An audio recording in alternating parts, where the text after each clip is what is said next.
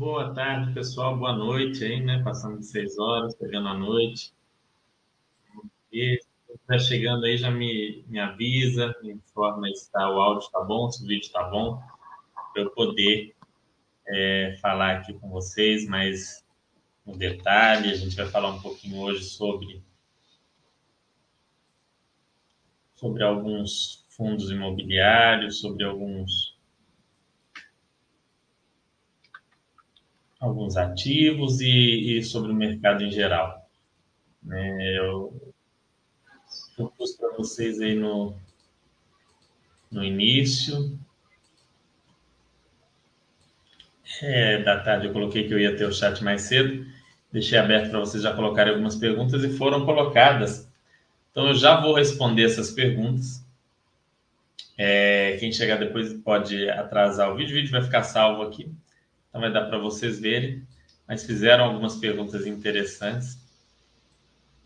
E aí a gente vai trabalhar com isso aqui. Vamos lá. Aqui, ó. Duas perguntinhas aqui. Primeiro, é... o Fodástico perguntou se não tem como falar de escritórios e vacância e não falar do HGRE. Vou falar disso depois, vou deixar essa pergunta para depois, porque a gente vai falar sobre essas regiões com vacância e trazer o relatório do HGRE é, e de pelo menos mais uns dois ou três fundos é, grandes aí de escritório para a gente falar. E teve a outra pergunta aqui, que é a do Tuts Tuts, perguntando até que ponto a certificação de imóvel é realmente séria, válida totalmente séria. São empresas independentes, né? A LEED, que é a certificação mais famosa, certificação LEED.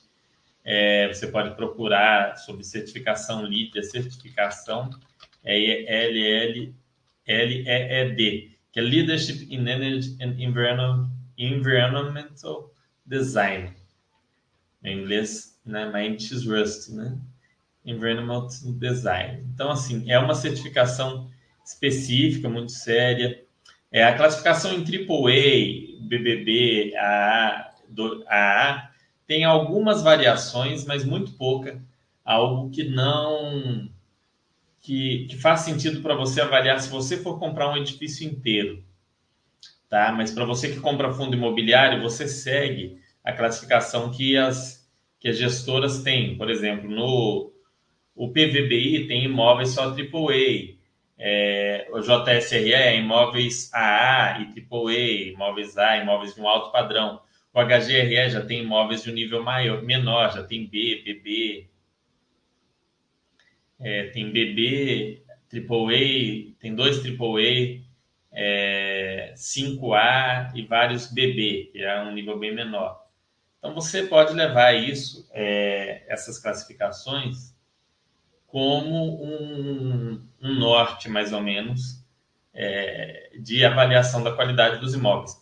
O imóvel de maior qualidade é necessariamente o melhor investimento? Não. Né? Isso é muito importante de entender. Não. Não vai ser o melhor imóvel necessariamente o melhor investimento. Mas, por exemplo, quando você compara a yield de dois fundos de lajes, você não pode exigir é, de um fundo de qualidade um pouco inferior, como o RCRB, o mesmo que você exige de um fundo com imóveis espetaculares como o PVBI. No PVBI você vai exigir menos. Imóvel melhor, yield, né? Yield, não, yield é, é, um termo errado. Cap rate menor, né? Então, quando você pega um imóvel muito bom, você vai pegar um cap rate menor. Isso tende a se traduzir em um yield menor ali ao comprar as cotas, mas o yield varia conforme variação de preço de mercado. Então, nem sempre o cap rate menor vai gerar um yield menor, tá? Mas é, essas, essas, essas avaliações, essas análises, vale a pena você procurar entender um pouco melhor do que se trata. No meu livro eu falo um pouco, é, livro do André Bassi também, vale a pena você ler. Dá uma pesquisada na internet sobre classificação de imóveis, vai ter lá o que que exige para ser um imóvel AAA, né? Quais as exigências para um imóvel AAA. Vou até falar, mostrar isso aqui agora.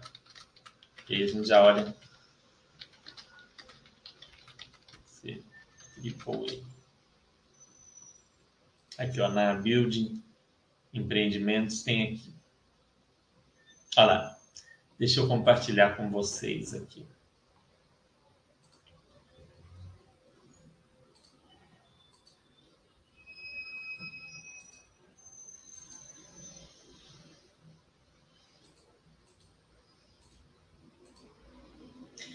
O conceito de AAA ou AAA no mercado imobiliário se refere ao que há de melhor na categoria de empreendimentos corporativos na atualidade, ou seja, nível máximo de qualidade, padrão de construção e de tecnologia quando se fala de sistemas prediais.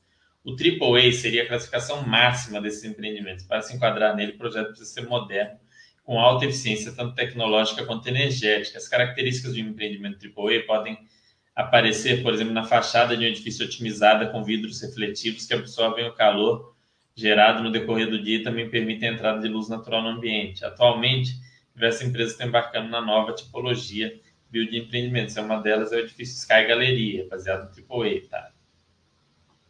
AAA visa priorizar a qualidade do ambiente de trabalho, etc. Aqui não está com tantos detalhes do... Ó, A e AAA em imóveis. E aqui tem o, da, da USP, que eu acho que vai ser o mais.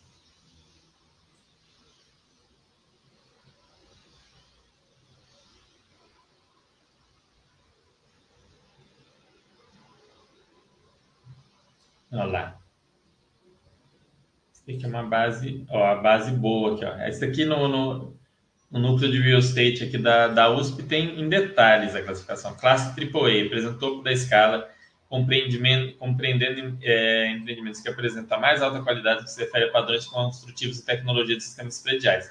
O edifício, para ser certificado nessa classe, deve ser projeto inovador, alto nível de tecnologia embarcada, excepcional padrão construtivo, preocupação com qualidade do ambiente de trabalho, total controle do usuário sobre seu ambiente, atenção à imagem externa de edificação dentro da malha urbana, é, por conta de elevado grau de inovação, tecnologia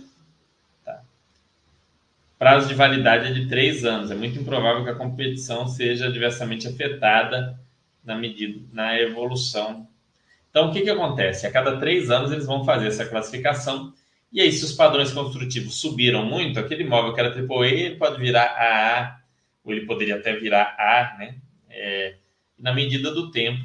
Porque um imóvel que é AAA hoje é uma, é uma qualidade construtiva de imóvel que há 10, 15 anos atrás não existia praticamente, né? É, era um imóvel que hoje seria A, era o AAA da época. Então, isso vai evoluindo. Então, quando, por isso também os fundos imobiliários reciclam seus portfólios.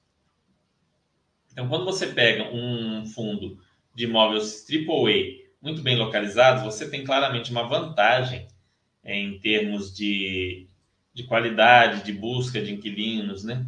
É o flight to quality, né? vai, vai, vai te afetar positivamente. Então, ele tem um, uma série de qualidades que um outro fundo não, não teria. Né? Vou mostrar para vocês aqui.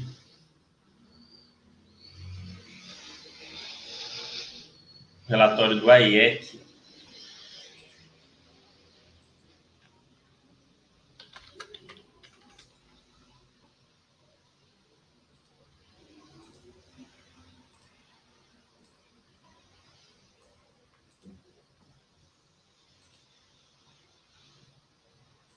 relatório do AIEC,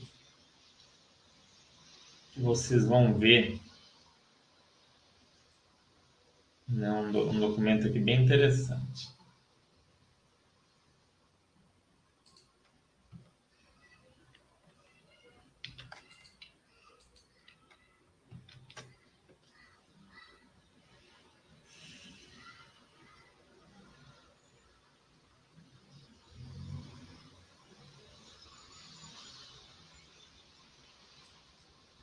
Relatório do AIEC. Estão vendo aí, né? Olha só, eles colocaram aqui, ó, as regiões. Olha só, eles colocaram a evolução da vacância de escritórios aqui, absorção bruta, absorção líquida. Absorção líquida é a absorção bruta, né? Menos o, o novo o novo estoque gera a absorção líquida é, menos as entregas, né? E o novo estoque tem as, as, as devoluções do novo estoque. Então, aqui teve uma absorção bruta de 432, um novo estoque de 289, uma absorção líquida de 215. Por aí vai. Veja que a gente está tendo absorção líquida ano após ano. 2020 não teve, 2020 ano de pandemia, né, nada surpreendente. É, 2021 absorção líquida, 2022 absorção líquida, 2023 absorção líquida. E os novos estoques vêm diminuindo, né? Vem diminuindo esses lançamentos. Mas vejam como é que está agora a situação aqui em São Paulo. Aqui em São Paulo não, né? Em São Paulo, eu estou em Belo Horizonte. A gente tem regiões como a Faria Lima que já está com uma taxa de vacância de 7,4. E aqui é importante vocês saberem que a taxa de vacância de equilíbrio é entre 10% e 15%. Entre 10% e 15%, o poder de negociação do inquilino e do proprietário é muito parecido, tá? No 15% vai um pouco para o inquilino, no 10% vai chegando para o pro proprietário, mas abaixo de 10%, como é o caso da Faria Lima, o poder é para o proprietário. Quem que está dominantemente na Faria Lima, por exemplo? O PVBI. O PVBI é um fundo que está lá na Faria Lima. O que, que isso aqui indica, essa informação que a gente tem aqui de fechamento de 2023? Que provavelmente PVBI conseguirá é, trazer reajustes aí acima da inflação ou terá uma facilidade, caso algum inquilino saia, de repor, é, de reintroduzir esse imóvel, de realocar. Paulista já tem um nível de 19%, é um nível um pouco maior. E aí a gente tem umas regiões um pouco mais complicadas, como onde tem o próprio imóvel do, do AEC aqui, que é a Chucre Zaidan, e a Chácara Santo Antônio. Então, quando você vai comprar um fundo imobiliário, ter esse tipo de informação aqui, que você encontra em relatórios de fundos, você vai procurando, garimpando nos relatórios dos fundos imobiliários, você encontra, por exemplo, aqui, esse aqui está no relatório do AEC, mas eu postei é, é, esse quadro na área de FIIs lá da Baster.com, a gente vê aqui os níveis é, de vacância. Então, ah, o HGRE, né, que, que, que foi mencionado, é um fundo que tem alguns imóveis em, em regiões complicadas. Né? Eu vou trazer ele aqui para a gente olhar no detalhe, mas ele mesmo é um que tem os imóveis vagos aí em regiões mais complicadas. Então você já sabe que você não pode fazer conta com o HGRE considerando uma redução de vacância no curto prazo, uma absorção muito rápida. Ah, no segundo semestre de 2024, não, isso é pouco provável. Né? Você pode pensar em melhora aí, até por essa projeção aqui, melhoras para o ano de 2025. Né? Melhoras para o ano de 2026. Ali você pode esperar uma melhora maior na ocupação desse fundo. E aí você vai avaliar se vale a pena ou não carregar essa vacância. Claro que o fundo pode vender um imóvel vazio, gerar, às vezes, até um lucro imobiliário nisso, uma distribuição, alocar no imóvel mais bem localizado, mas a gente nunca conta com isso, né? Se você vai comprar vacância, você tem que saber se o carrego é positivo, se o carrego daquela vacância é boa. Então, isso é muito importante. Vamos ver se vocês estão dando aqui. É... Ah, ótima pergunta do segurador 69 era um assunto que eu ia entrar. Ele perguntou qual a mágica do RCRB, por que o HGRE não faz a mesma mágica? Não foi bem uma mágica, né? O RCRB, o que, que ele fez? Ele usou a estratégia do FATN. Né? O FATN é um, é um dos fundos de escritórios mais interessantes que a gente tem hoje na Bolsa. É o FATN, é FATN11, que é o quê? É o sistema plug and play. Então, você pega imóveis, você coloca lá...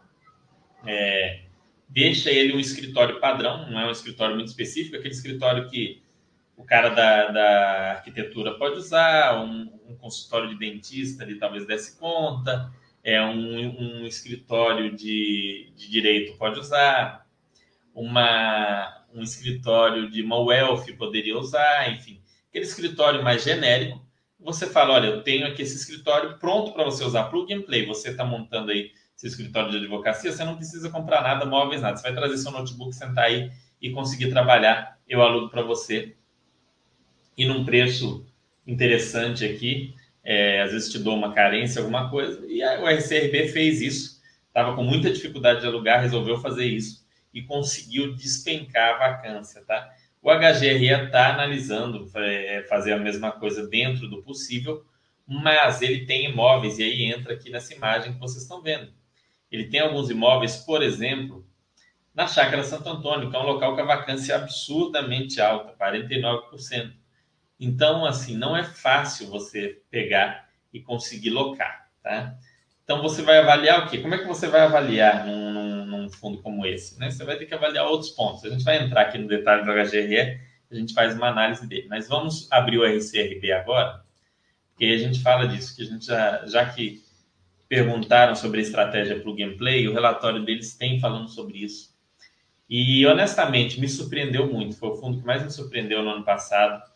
É, foi praticamente um, um, turnaround aí realizado e muito bem realizado é, até o momento. Ah, é o fundo mais interessante do momento? Sem dúvida nenhuma, não. Né? Não, não, acho que seja. Mas é um fundo que fez um trabalho muito bem feito e isso é algo que a gente deve é, contemplar. Ele conseguiu aumentar, ó, do primeiro semestre de 2022, que ele distribuía 60 centavos, ele conseguiu ir para 93 centavos de guidance no primeiro semestre de 2024. Então, muito bom. Um fundo que vem aumentando o seu rendimento constantemente. É, no mês de, no, neste mês, o fundo totalizou 4,1 milhão de receita, 1,12 por cota, tal, tal, tal. Vamos ver aqui. Resultado operacional, resultado é o FFO do fundo pode ser impactado positivamente com o encerramento de carência e descontos escalonados. Aqui, ó, que eu falei de dar carência e tal. A absorção da vacância pode aumentar mais 15 centavos. Então, o fundo pode chegar a 1,14, resultado recorrente potencial. Hoje o resultado é 93 centavos. Isso daqui, pessoal, que a que o Bravo fez ficou sensacional, tá? É digno de parabéns. Isso ajuda muito o analista que vai fazer uma análise, é o investidor que quer fazer uma análise mais séria. Ele consegue olhar que, opa, peraí, o FFO, o que ele vai receber recorrente é 93 centavos. É o que ele tem como distribuir, é o que ele tem como fazer. Né, que é o resultado efetivamente do aluguel dos imóveis, né, é, e tudo mais. O cara consegue olhar e falar, opa, isso aqui dá 10,80 por ano. Então, se ele não conseguir vender imóveis, não tiver essa revisional, absorver vacância, vacância vai dar 10,80 por ano. 10,80 sobre o preço atual, que é 1,64, é um yield de 6,5% ao ano. Poxa, o yield de 6,5% ao ano, será que ele faz sentido? Aí você vai olhar ali e comparar isso com o tesouro né, de 10 anos, que está dando 5,56, Tesouro IPCA 2035. Então, ele está dando 6,58 contra 5,56 do Tesouro. Lembrando que o Tesouro tem imposto de renda, né? Então, o Tesouro ainda cai isso daqui para uns 4. Então, ele está dando um pouco mais de 1% a mais que o Tesouro Bruto, né? E uns 2,5% a mais, uns mais de 50% a mais do que o tesouro líquido. E aí você vai avaliar se isso faz sentido para você ou não. Nisso você vai avaliar, é, é, um dos pontos a ser avaliado. Nisso você vai avaliar o preço da cota, né, em relação ao valor dos imóveis. Quanto que é o valor desses imóveis? Você vai dar uma olhadinha o valor que esses imóveis seriam no mercado.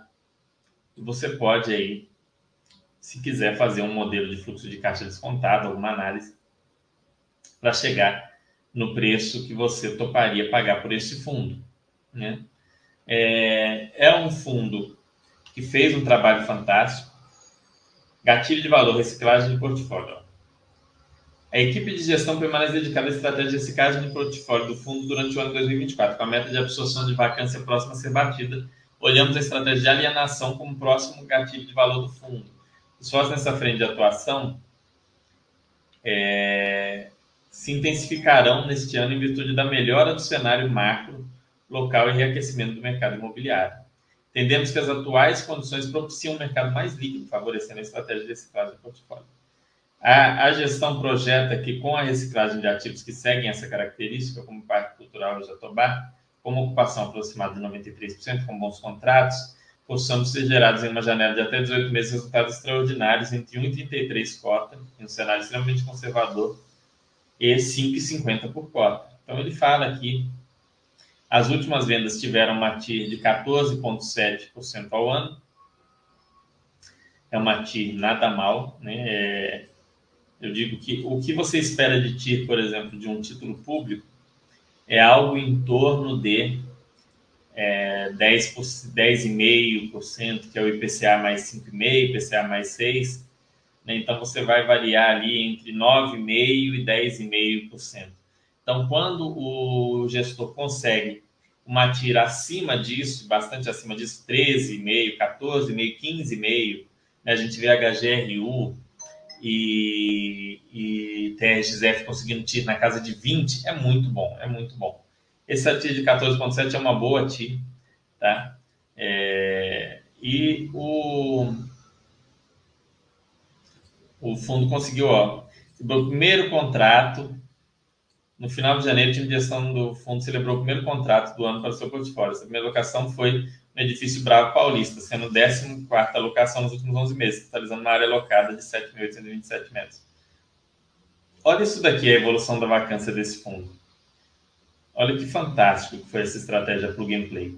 Eu acho que muitos fundos vão começar a copiar isso, né? O que a gente vê no RCRB como regra e no FATIM, é, o HGRE provavelmente vai para esse caminho e vai ser bom para o fundo, né? Quer ver? Vamos dar uma olhadinha nos endereços aqui para a gente bater com aqueles, com, a, com os tem aqui Quer ver quais são os imóveis que têm mais vacância agora? Vamos olhar aqui, ó. Eles têm um, melhor imóvel que o Continental Square, né? Que é no, no Vila Olímpia, o duplo A.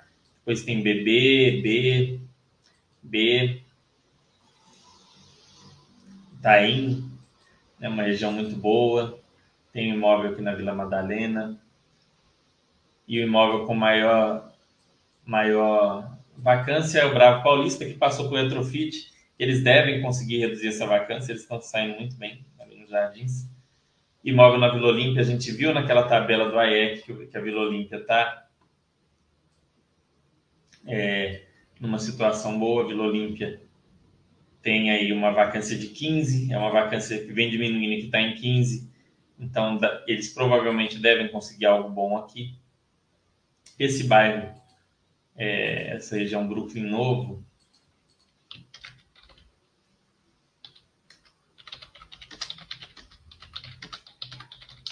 é uma região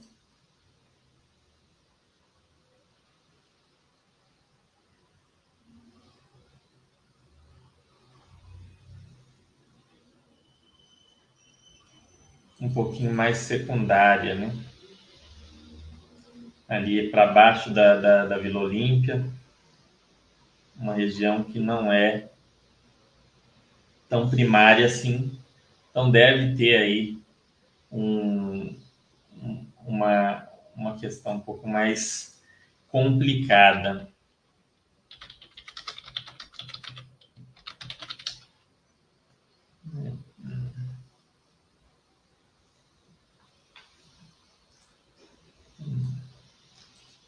Então a gente vê aqui as vacâncias, né? Mas o, o, imóvel, o fundo vem fazendo um trabalho muito bom né? em, em locar parte desses imóveis. Eu acho que seria interessante ele, ele avaliar, tirar esses imóveis com pouca participação, para poder é, até ter um controle maior né, sobre as locações dos imóveis dele.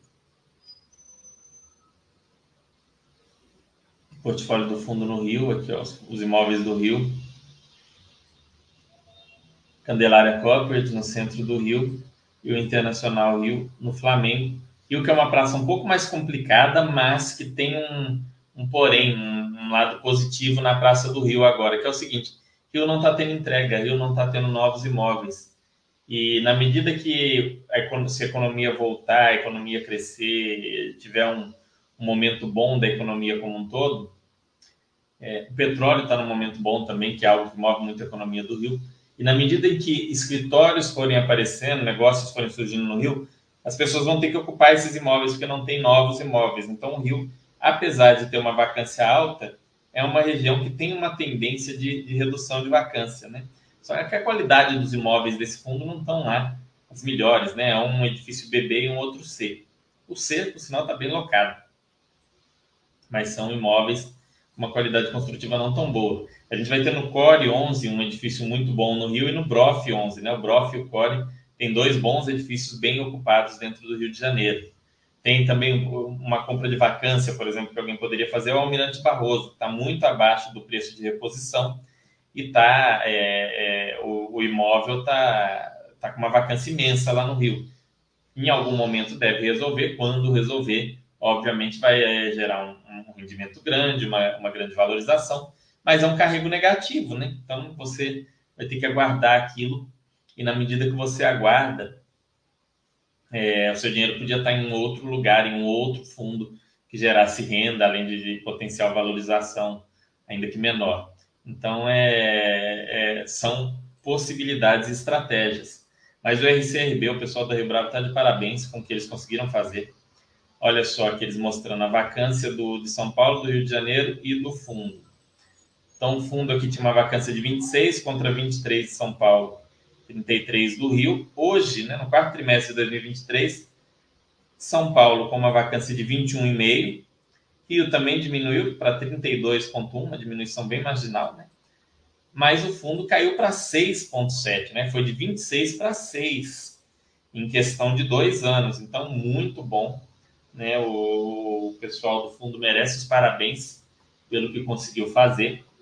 Como eu disse, não é um fundo caro, não é o fundo mais interessante que a gente tem, mas é uma história de, de um trabalho de gestão bem feito que trouxe resultados. Espero, né?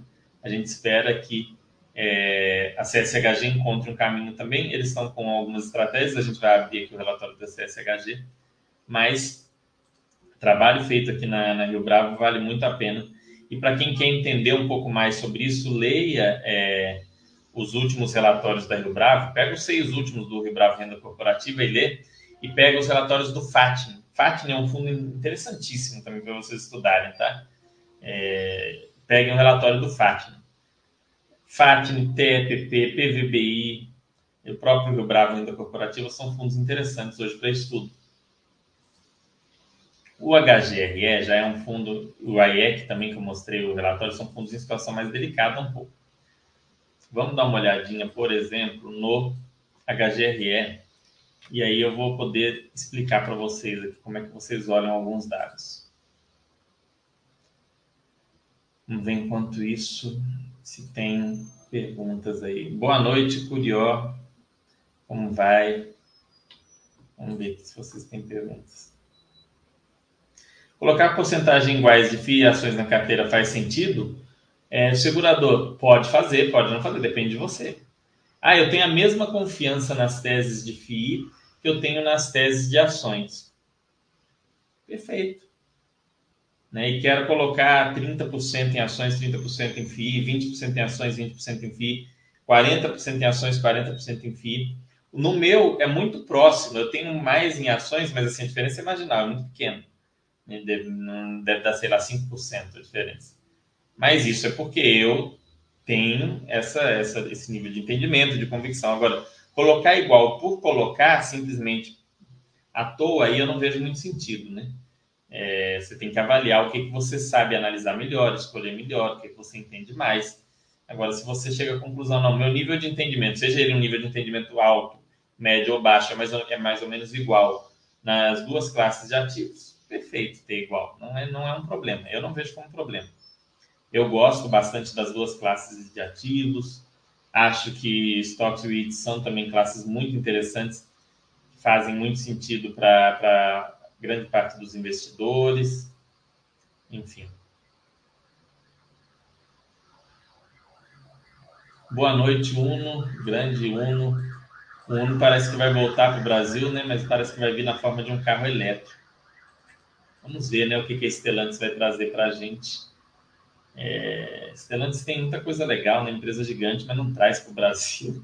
Quem traz, né? Que ninguém quer trazer nada legal para o Brasil. É triste. Mas ela, o Uno aí talvez volte. Para quem gosta de, de carro, é, é sempre ter um, um, carro diferente. Eu não gosto muito do Mob. Eu acho que sair o Mob e entrar o Uno, pior que tá, não fica, né? Vamos ver. Valor de mercado aqui, valor patrimonial, valor do mercado do fundo, número de cotistas, o rendimento. Uma coisa legal sobre a CSHG, que vocês que já investem há mais tempo estão carecas de saber, é que a CSHG, nos rendimentos normais que ela paga de fevereiro a junho e de agosto a dezembro, ela sempre põe um valor que é sustentável, que ela entende que ela consegue distribuir com tranquilidade. No caso da CSHG, ela está distribuindo 78 centavos. Então,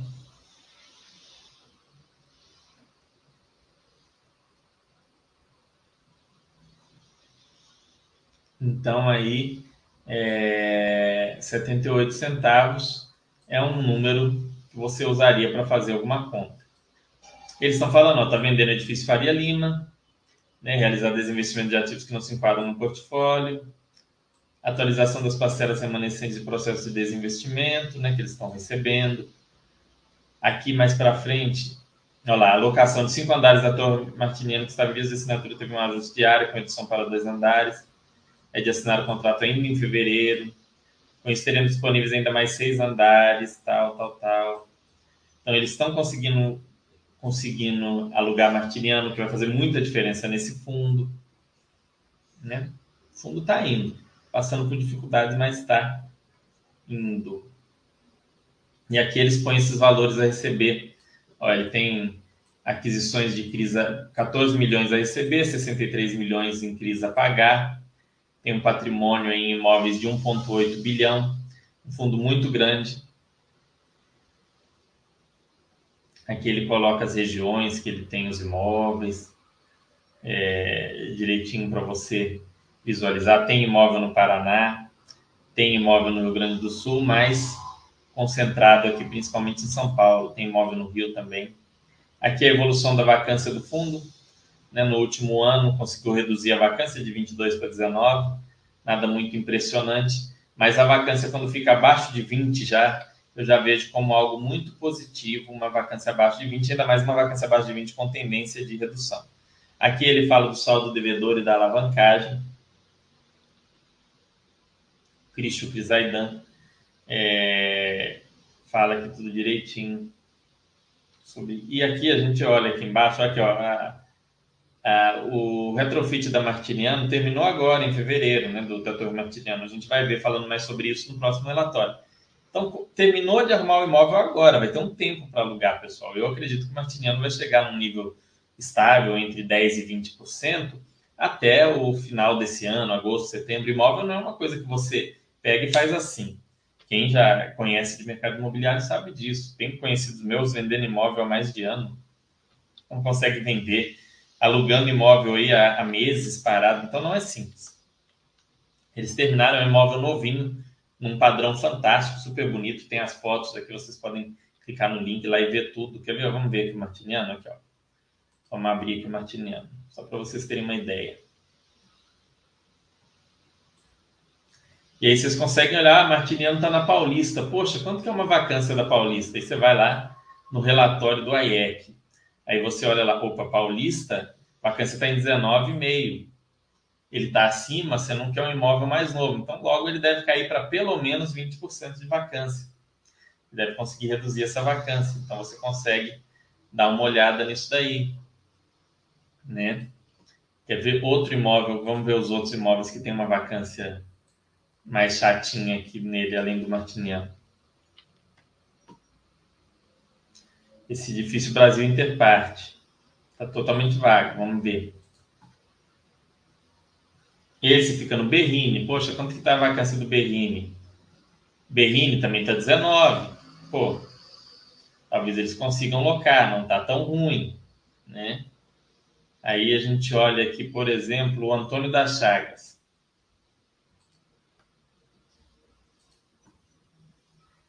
O Antônio das Chagas já é na Chácara Santo Antônio. Chácara Santo Antônio já é mais crítica a situação. Tá uma vacância de 50% lá. Então, esse, então, na sua eventual simulação análise, você vai ver que esse é um edifício aqui, o um edifício um pouco mais complicado de alugar, né? O, o edifício Antônio das Chagas está totalmente vazio. Aí você pega o edifício Alegria, o Alegria que ele vem trazendo ao longo do tempo mais a tristeza para O edifício Alegria ver. É, o Edifício Alegria não tem link lá. Vamos ver aqui se no site da, no site da gestora tem sobre o Edifício Alegria. Vamos ver. Vamos olhar aqui.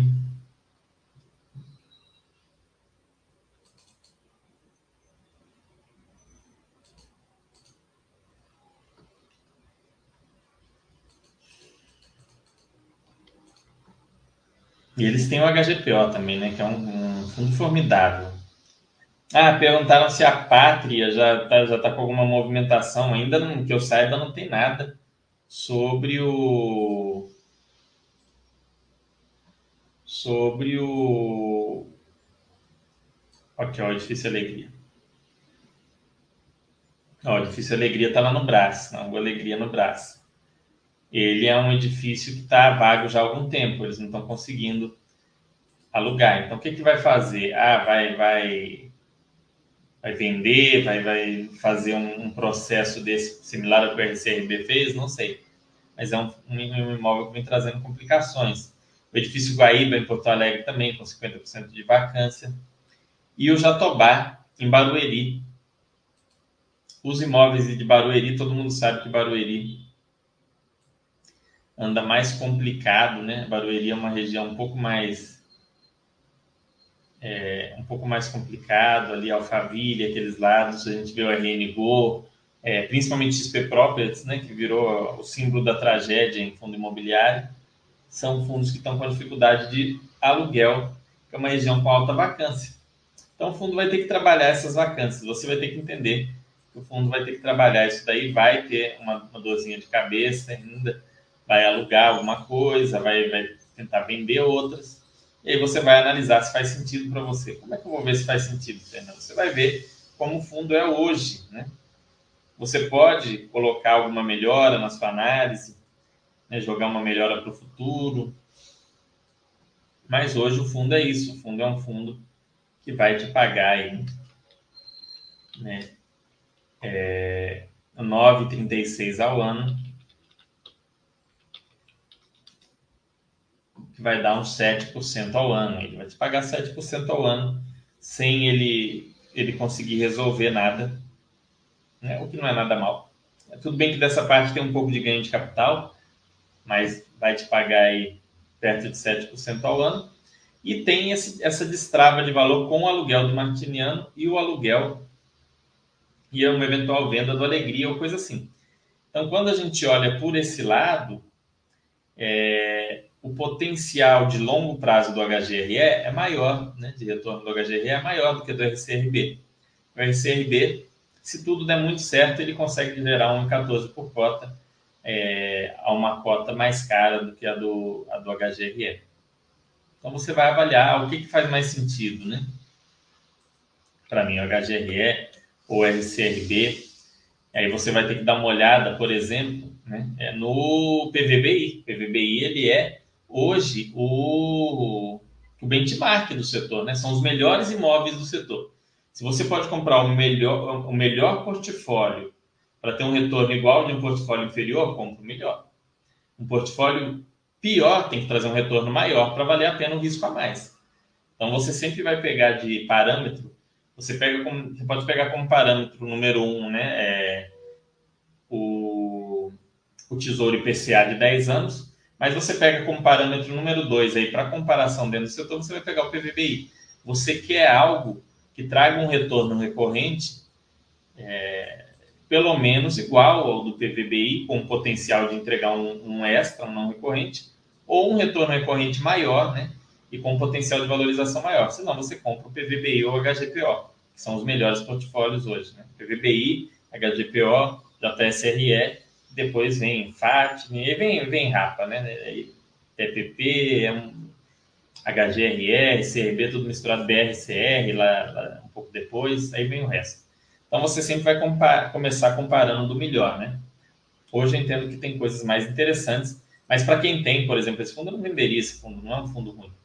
Né? E é um fundo com um bom potencial de recuperação. É um fundo que eu não vejo sentido da pessoa tirar da carteira. Mas para começar uma carteira, colocar uma carteira, agora tem coisas mais interessantes, obviamente.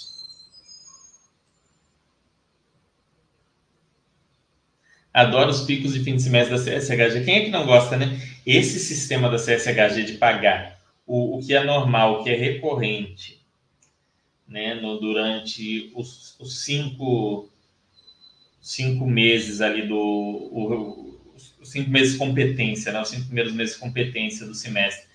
E no último mês competência, que paga no primeiro do semestre seguinte, o valor não recorrente, eu acho que é a forma mais inteligente, porque principalmente porque a gente tem muito cotista, muita gente muito nova de mercado que não entende, que não vai fazer conta, não vai fazer análise.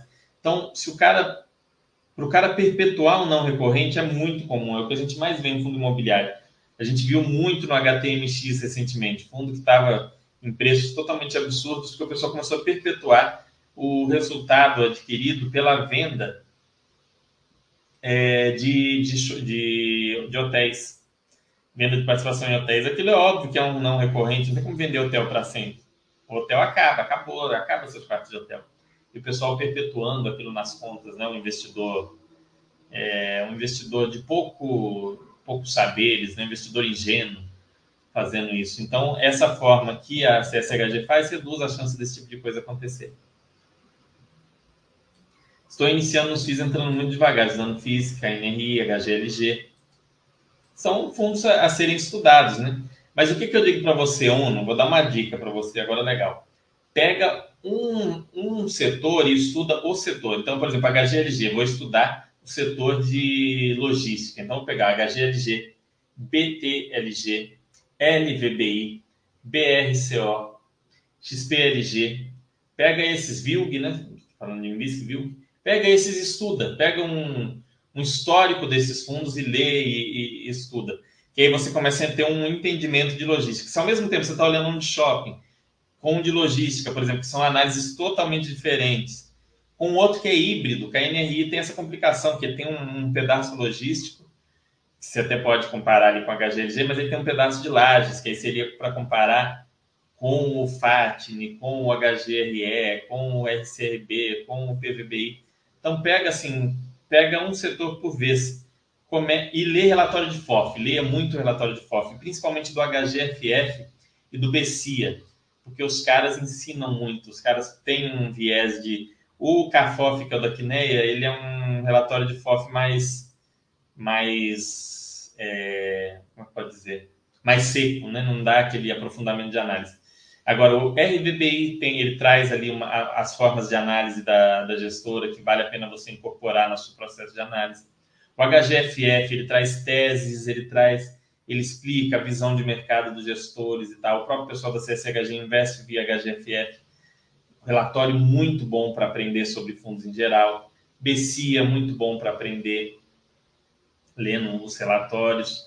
Então, dá uma lida no relatório dos FOFs e depois pega setores. Aí os FOFs vão falar, olha, a gente entende que esse setor é interessante por isso, a gente entende...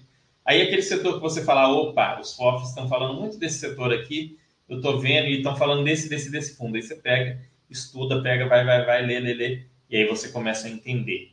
Né? Mas os FOFs, eles são uma ferramenta fantástica de estudo, de você aprender a escolher e analisar lendo o relatório de FOF. Eu não gosto do ranking segurador 69, não, não aconselhe pelo ranking. Prefiro que vá pelo IFIX do que pelo ranking. O ranking que eu acho, eu, eu assim, eu, eu, eu, o meu ranking pessoal seria totalmente diferente desse ranking da Basta. Então, o que, que eu digo? Vá pelos FOFs e no ranking nem entra FOF, então não vai estar ali. Vá pelos FOFs. Os FOFs vão te dar uma base boa. Dos FOFs você vai escolher um, um setor tipo lajes corporativas. Hoje eu estou falando de lajes. Então aqui tem vídeo falando do JSRE, tem vídeo falando do PVBI. Falando nisso, eu, eu falei que eu ia falar de um assunto do RVBI aqui hoje, eu vou falar. Vou deixar aqui mais para o final, mas eu vou falar. Mas aí você vai pegar ali os fundos de lajes e estuda, depois vai pegar os fundos de outra coisa e estuda. A ordem do ranking ali, para ações, eu acho legal você estudar pelo ranking. Pra, ainda assim, indo por, por empresas comparáveis para entender mais. Agora, para fundo imobiliário, não. Pega por setor pega FOFs primeiro, né, para você ter uma visão geral, eles vão falar muita coisa e vai pelos setores. Centro do Rio passa por uma crise financeira e de segurança, acho que vai demorar a retornar ao, a retornar ao patamar, patamar atual, não ao patamar atual, né, um bom patamar, né, Marroquino? Pois é, provavelmente. Né? Centro do Rio é uma, é uma situação complicada. Então, é, infelizmente, né? Isso é uma coisa que a gente tem que olhar. Você vai comprar, por exemplo, o Brof, você tem esse risco do passeio corporate no Rio, né? Ele tem, ele está muito focado no Rio. Então ele tem um risco a mais. Você vai exigir o que é um retorno maior do Brof do que você exige do PVBI, por óbvio.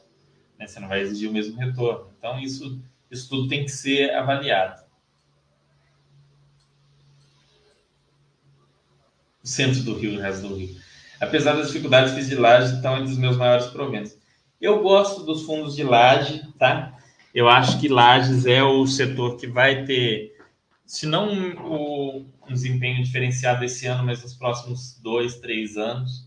Acho que vale a pena ter laje de maneira estrutural na sua carteira, não só quando ah, agora é o momento da laje, não, ter de maneira estrutural ali 10 a 20% em lajes corporativas bem escolhidas. Você vai ter alguns de extrema qualidade, você pode comprar um ou dois ali de vacância. Né? Então é, é você pode olhar tudo isso. Poderia comentar um pouco sobre a gestão da Rio Bravo? Estou querendo investir no RBVA e RCFB. Forte abraço, parabéns pelo trabalho.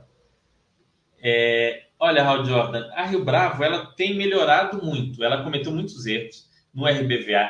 Aquela, é, o caso do Santander, se resgatar lá atrás, ela teve alguns problemas no sentido de não fazer contratos muito bem amarrados com o Santander, no SAG, o que deu dificuldades na origem do RBVA, teve perdas financeiras para o fundo por causa disso. Cometeu alguns erros na RCRB, é, um retrofit em momento errado. Deu uns azares também, né, de terminar um retrofit bem no momento ali da pandemia. É, houve alguns diversos erros em, em, vários fundos. Eu entendia que o RBVA ter, teria ficado um fundo mais, mais sólido aí se tivesse jogado o RBED para dentro também, tivesse pego o RBED, R, é, SAAG, a GCX, não fizeram isso mas aí já é uma opinião minha, muitos outros analistas vão dizer algo diferente. Então, ela cometeu vários erros, mas ela tem melhorado a gestão. Na média, ela vem melhorando. Né?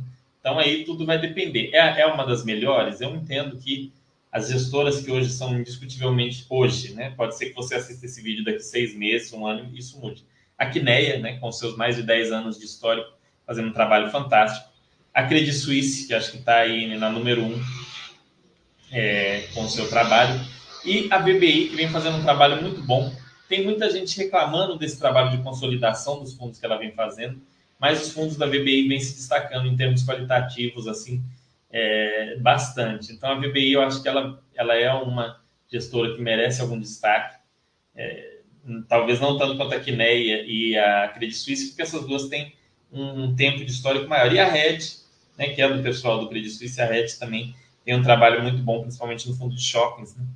A XP tem altos e baixos, fundos que deram muito, muito errado, e outros, como XP Malls, que dá muito certo.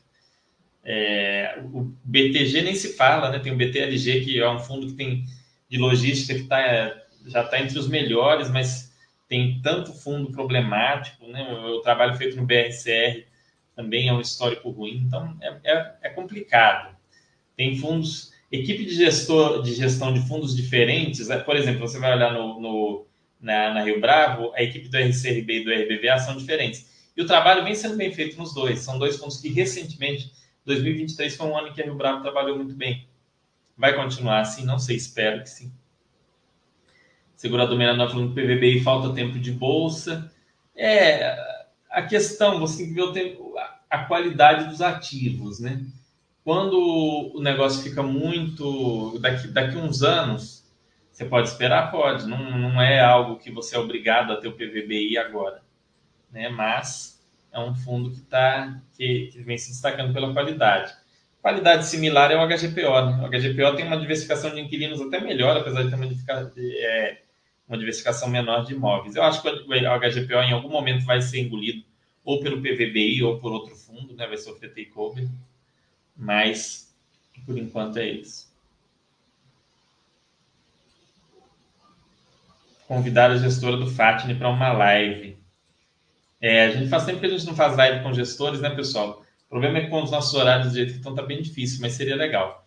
O, o Fatne é um, é um case interessantíssimo, vale a pena vocês estudarem. É, a Pátria está comprando todo mundo, né? A Pátria não só comprou o VBI, como comprou a CSHG. Pelo que eu entendi, vai continuar tendo as duas equipes separadas.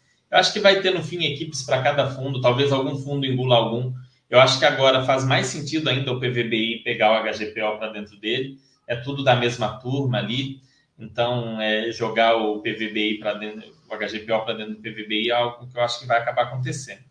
Tirando isso, não, nem, imagino. Não acho que o PVBI vai pegar o HGRE, porque são fundos muito diferentes, a qualidade imobiliária está muito distante, iria dar uma estragada no PVBI, não acho que vai fazer isso, né? mas pode fazer outras coisas. A Pátria tem um poder muito grande agora dentro do mercado de fundos imobiliários, muitos, muitos, é, é, comprou também a, a, o BLMR, né? a, a Blue, Blue Macau, enfim.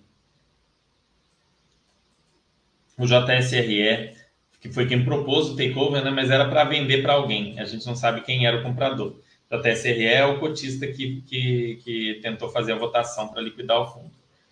Agora nem precisaria mais disso, né? Se fosse o caso. Mas a gente vai, vai ver aí o que, que vai acontecer. Talvez aconteça isso de novo. JSRE também é um outro fundo que tem uma qualidade imobiliária bem diferenciada, muito boa. Mas vamos dar uma olhada no que eu falei para vocês que eu ia trazer do RVBI, que é importante porque quando eu fizer o próximo chat, esse período já passou, tá? Então, preciso falar com vocês disso hoje sem falta.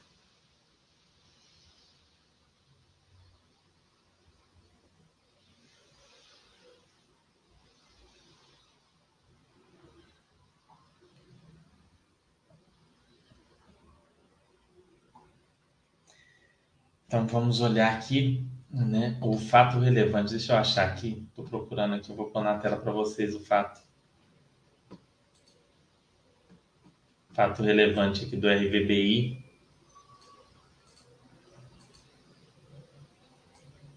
RVBI, para quem não sabe, pessoal, é o Red Fund FI, né? É o FOF, né? FOF 2.0, que o pessoal chama, é da, da VBI. Ele está incorporando outros fundos.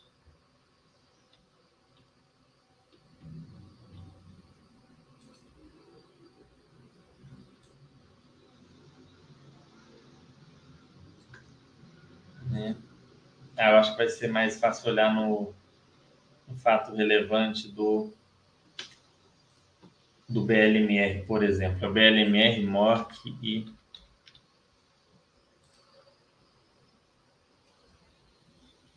CRVBI vai virar um dos maiores é, fundos de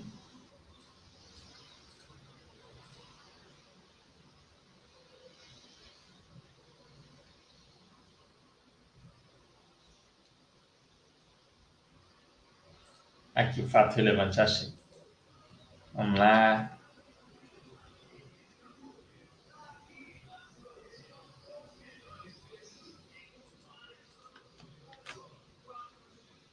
Ó, fato relevante. Conforme deliberado em Assembleia Extraordinária, o PVBI, o RVBI, tal, tal, tal, irá incorporar os fundos. BLMR, é o BLMR, o MORC e o.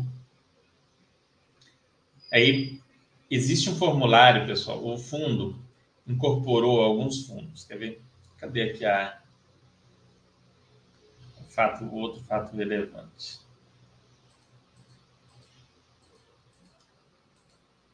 É Mork Mori, BLMR Mork Mori. Então ele está incorporando esses fundos. Você que tem algum desses fundos BLMR Mork Mori, algum desses FOFs, vocês vão precisar mandar esse formulário com o seu preço médio. Vai ter que mandar esse formulário assinado lá para a VBI. Não pode deixar de mandar. Tem aqui o e-mail para mandar, tá?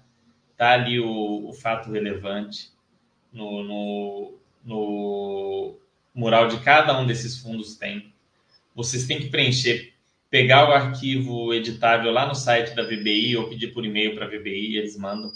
E você vai ter que preencher aqui a sua qualificação completa, é, Fernando, tal, tal, tal, residente domiciliado em Belo Horizonte, CPF tal, identidade tal, casado, solteiro, divorciado, declara para os devidos fins, blá, blá, blá, blá, blá. É, quem é investidor residente no Brasil, pessoa física, né?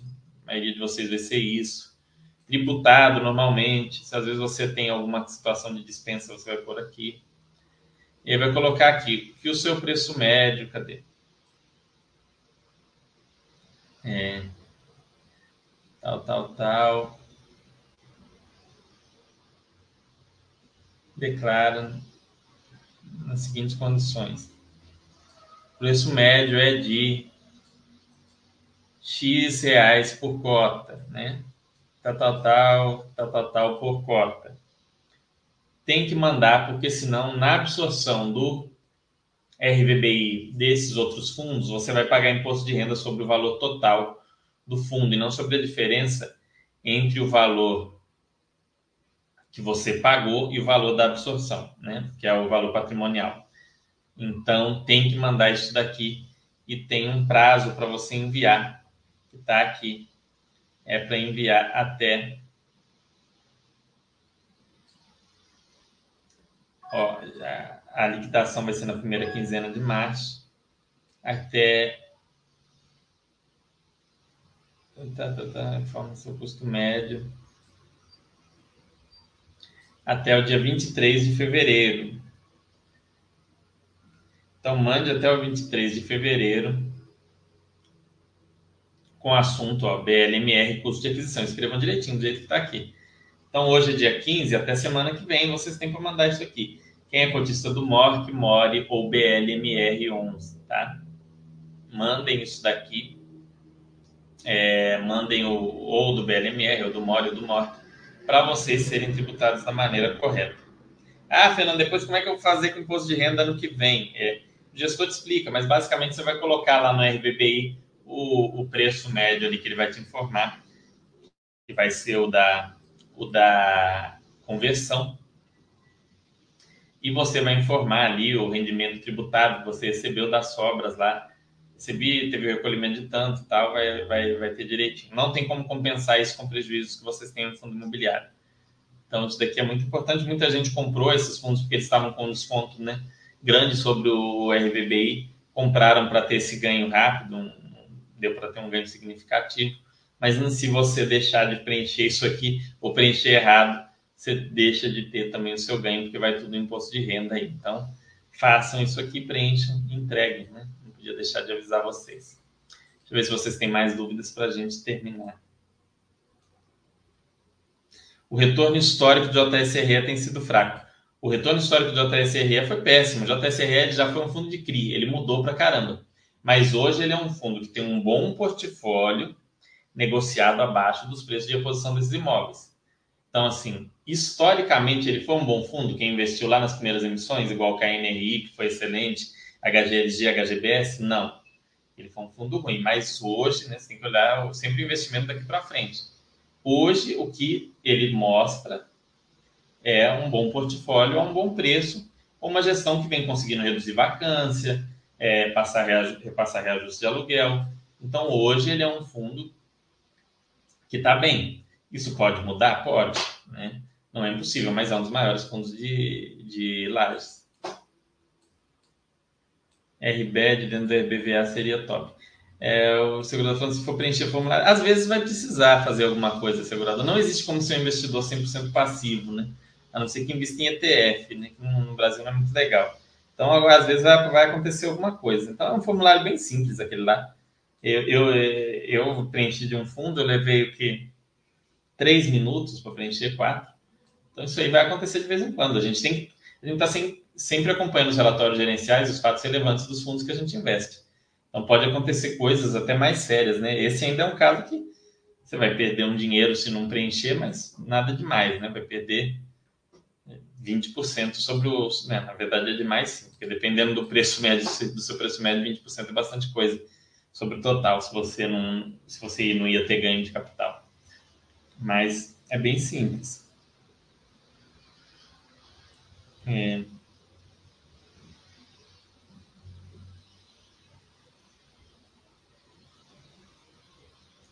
Então, é, tem que estar sempre atento no que está acontecendo.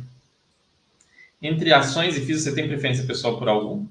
Não, pão quentinho. Depende. Por exemplo, hoje Hoje eu, eu compro, eu, eu tenho as ações que eu acho que são mais interessantes, os fundos que eu, sou mais, que eu acho mais interessantes. Isso muda com o tempo. A ação ela tem um potencial de retorno muito maior. O potencial de retorno das ações é maior que o fundo imobiliário, ponto. É maior. Mas por que, que o IFIX bate, então, o Ibovespa tranquilamente? Porque, na média, os fundos imobiliários são maiores, são melhores. A gente tem umas 50 ações investíveis no Brasil, 50, 60. O resto é, é coisa bem ruim. E dessas 50 ou 60, é, Brasil é um país de commodity e tudo mais, você tem que ter muita atenção para não fazer muita besteira, para montar um portfólio equilibrado, que faça sentido em setores e tal. Fundo imobiliário, a chance de você cometer um erro muito absurdo é menor. Tirando é, o, o que, que eu vi de erro absurdo desde que eu comecei a investir em fundo imobiliário, que teve um pessoal que cometeu, inclusive, recentemente, foi aquela concentração em fundos high yield. Então, compraram aqueles fundos high yield, teve gente, o fundo pagava 2% ao mês, o cara falou, não, eu coloquei Teve cara que a mãe, a avó recebeu aqui um FGTS de aposentadoria grande, colocou tudo em fundo high yield e falou, não, é para ela ter uma aposentadoria grande. Aquilo foi de uma idiotice, de uma imbecilidade imensa. Então, mas em fundos imobiliários é raro o cara fazer grandes cagadas com investindo. A gente viu esse caso, viu uns outros casos com fundo de desenvolvimento, mas não é tão comum fazer cagadas grandes. Às vezes faz muitas cagadas pequenas, o resultado é tão ruim igual. Mas em ações a gente viu o pessoal louco atrás do turnaround, de OIBR, Cielo, de. Né, é, o que mais que a gente viu erros? Americanas, né, que foi uma fraude, mas independente disso, era uma empresa super problemática, e o pessoal comprava achando que ia virar nova não sei o que.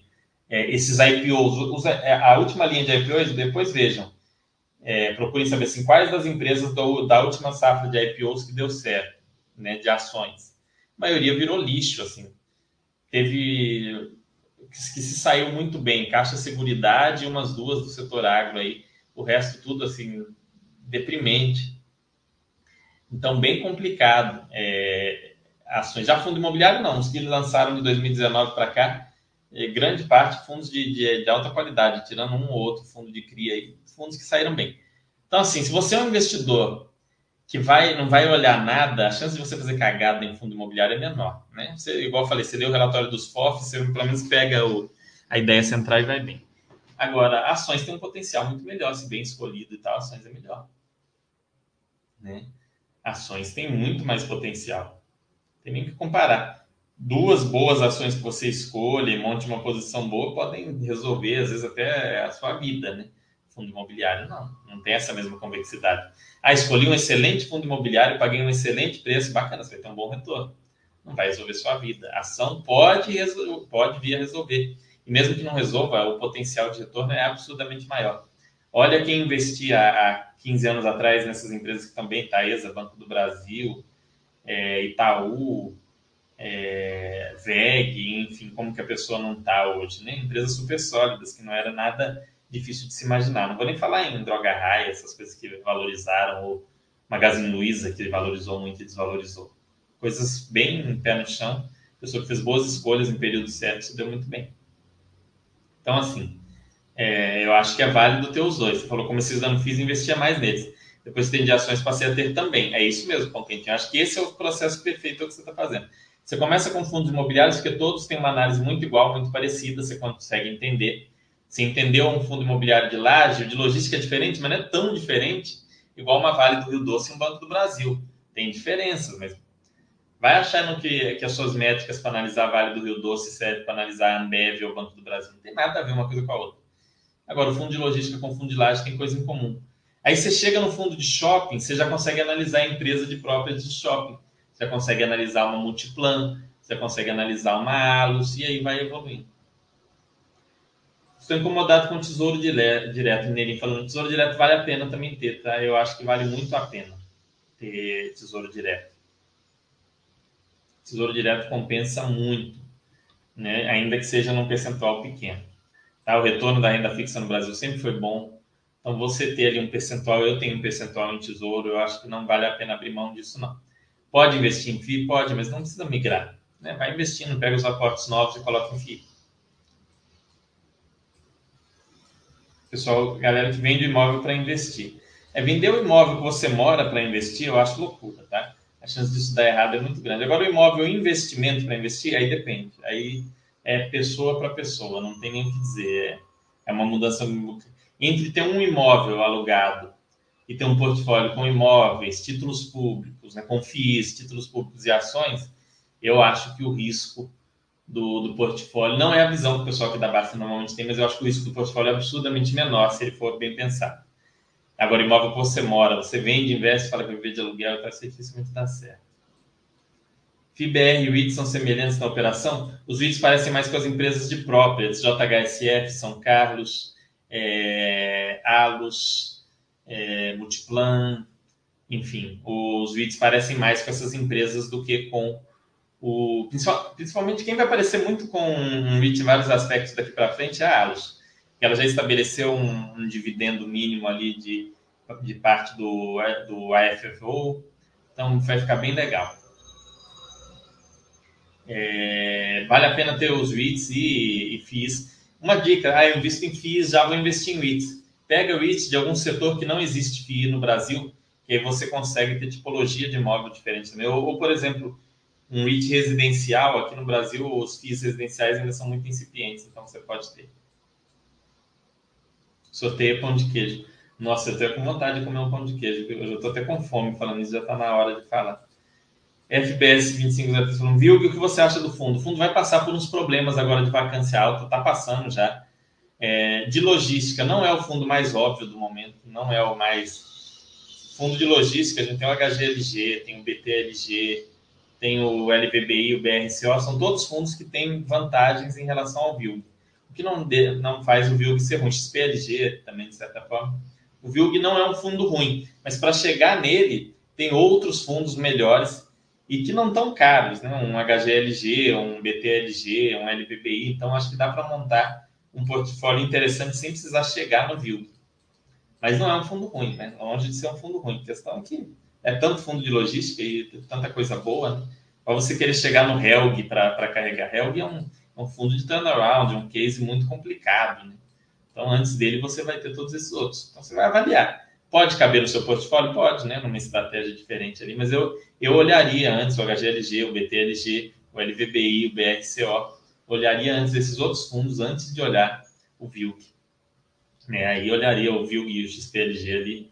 E vale a pena, igual eu falei, ah, quero, vou escolher dois fundos de logística. Você precisa ter dois ou três fundos de logística só na sua carteira, não mais que isso. Vou escolher dois ou três, pega e vai estudando do maior para o menor. Então você vai pegar ali o, o HGLG, o BTLG, o XPLG, o BRCO, o LVBI. Você vai vendo um por um e aí você vai marcando o que, que você gostou, o que, que você não gostou. Por fim, você escolhe dois ali é, e, com estratégias diferentes e pronto. E aí você parte para lajes corporativas e vai montando sua carteira aos poucos. É, o IFIX, o IFIX e o IBOV. O IFIX tem retorno histórico maior que o IBOV, ponto quentinho desde que ele foi criado, o índice dos fundos imobiliários. Por que o IFIX bate o IBOV? Porque dentro do IBOV tem muito lixo. Né? É, e no IFIX tem lixo, mas tem menos lixo. É isso que eu quero dizer. As melhores ações vão ser muito melhores do que os melhores fundos imobiliários. Mas as, as ações médias e os fundos imobiliários médios, os fundos imobiliários médios são melhores. Né? Então, assim, é, essa é a grande questão.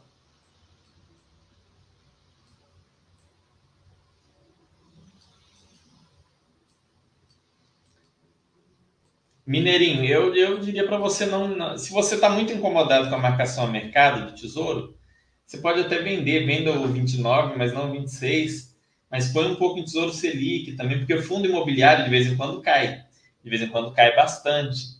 Tá? Agora vem subindo de um ano para cá e o pessoal começa a ter aquela visão que só sobe, né? Desde fim de 2020, início de 2023, ali, março, abril, ele vem subindo, subindo, ah, o fundo imobiliário sobe. Mas cai, cai feio, tá? É, historicamente, a volatilidade do, do, do, dos fundos imobiliários é menor do que do Tesouro IPCA 2045, mas é maior do que desse Tesouro IPCA mais curto. Então, você vai ver a cota variar mais. Né? Então, assim, tem que, tem que avaliar. Lembrando que é, o Tesouro é o que é, o que é usado para comparação né, com os fundos. Então, você pega um Tesouro 2029, ele está pagando IPCA mais 5,42, né? Você pegar o RCRB, você tem uma expectativa de IPCA mais 6, com um risco maior. Será que vale mais 6,5, né? Será que vale a pena? Pode valer, pode não valer. Você tem que analisar o quanto de prêmio você exige para investir nesse fundo.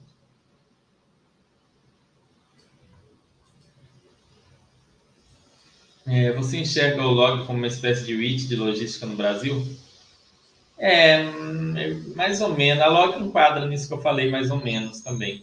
É uma empresa que eu nunca parei para estudar a fundo. Acho que o Milho já trouxe conteúdos dela, vale a pena vocês darem uma olhada. Mas eu nunca parei para estudar a fundo. Ela fez um, um fundo imobiliário LGCP junto com, com o Banco Inter, e aí eles fizeram um movimento lá que eu não gostei de, de fazer uma emissão muito abaixo do patrimonial para comprar imóvel da Log, eu não gostei. Aí aquilo ali eu já torci o nariz para a empresa e para o fundo imobiliário de uma vez. Né? Prejudicou o cotista, não, não gostei muito. Becri e VRTA caiu bastante, por exemplo. Becri e VRTA não são fundos ruins, são fundos que devem, podem estar no radar, assim como o de papel Canip, VCJR, KCRE e outros. Né? Tem muito fundo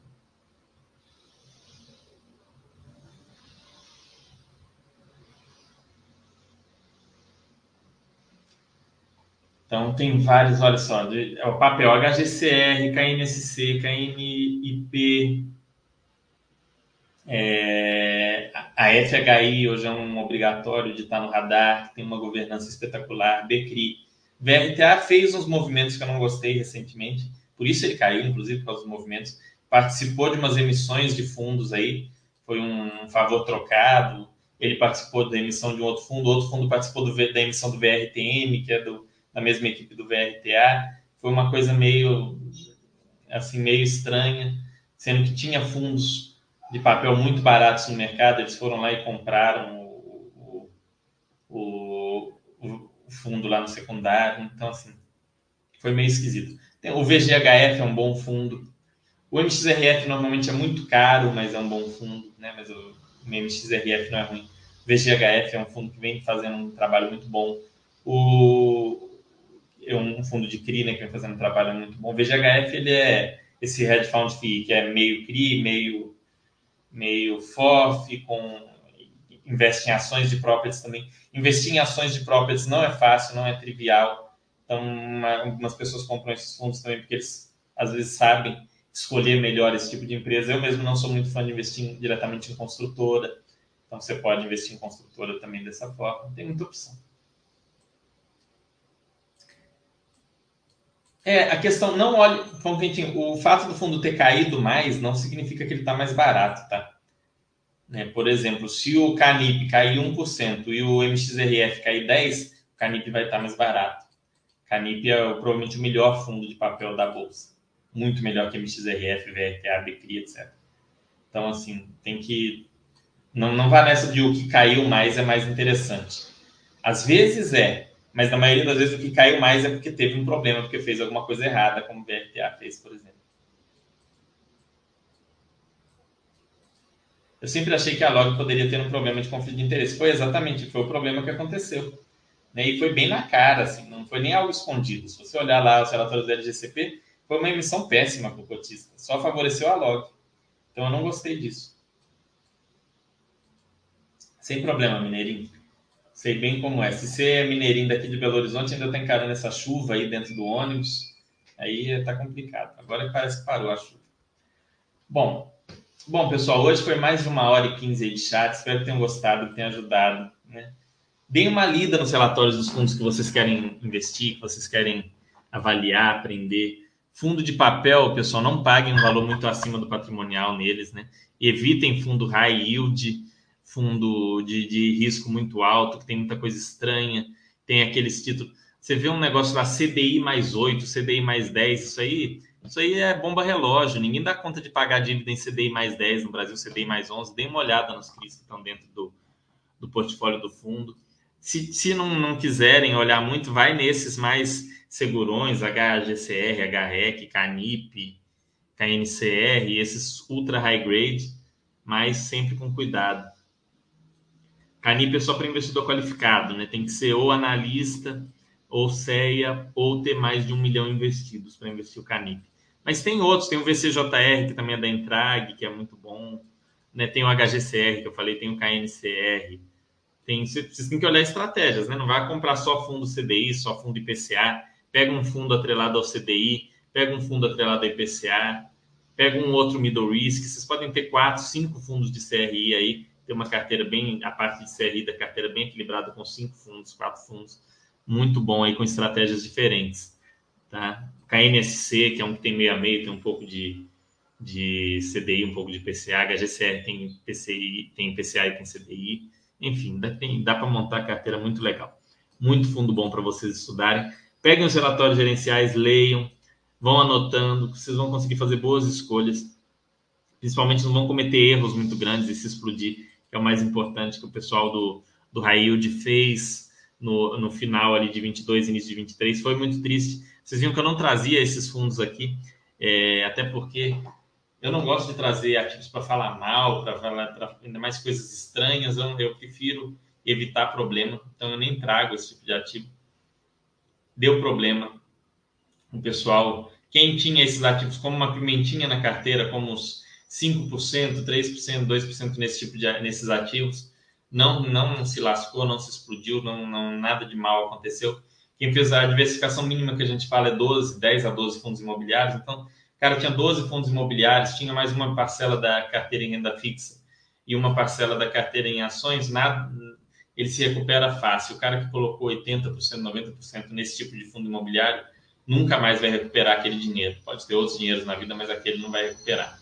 Então, sempre saber é, o que escolher, sempre ter ali um pé atrás, sempre tentar se manter seguro, né? fazer montar um portfólio tranquilo, ok? Um grande abraço para vocês uma ótima semana e até é, até a semana até a semana que vem.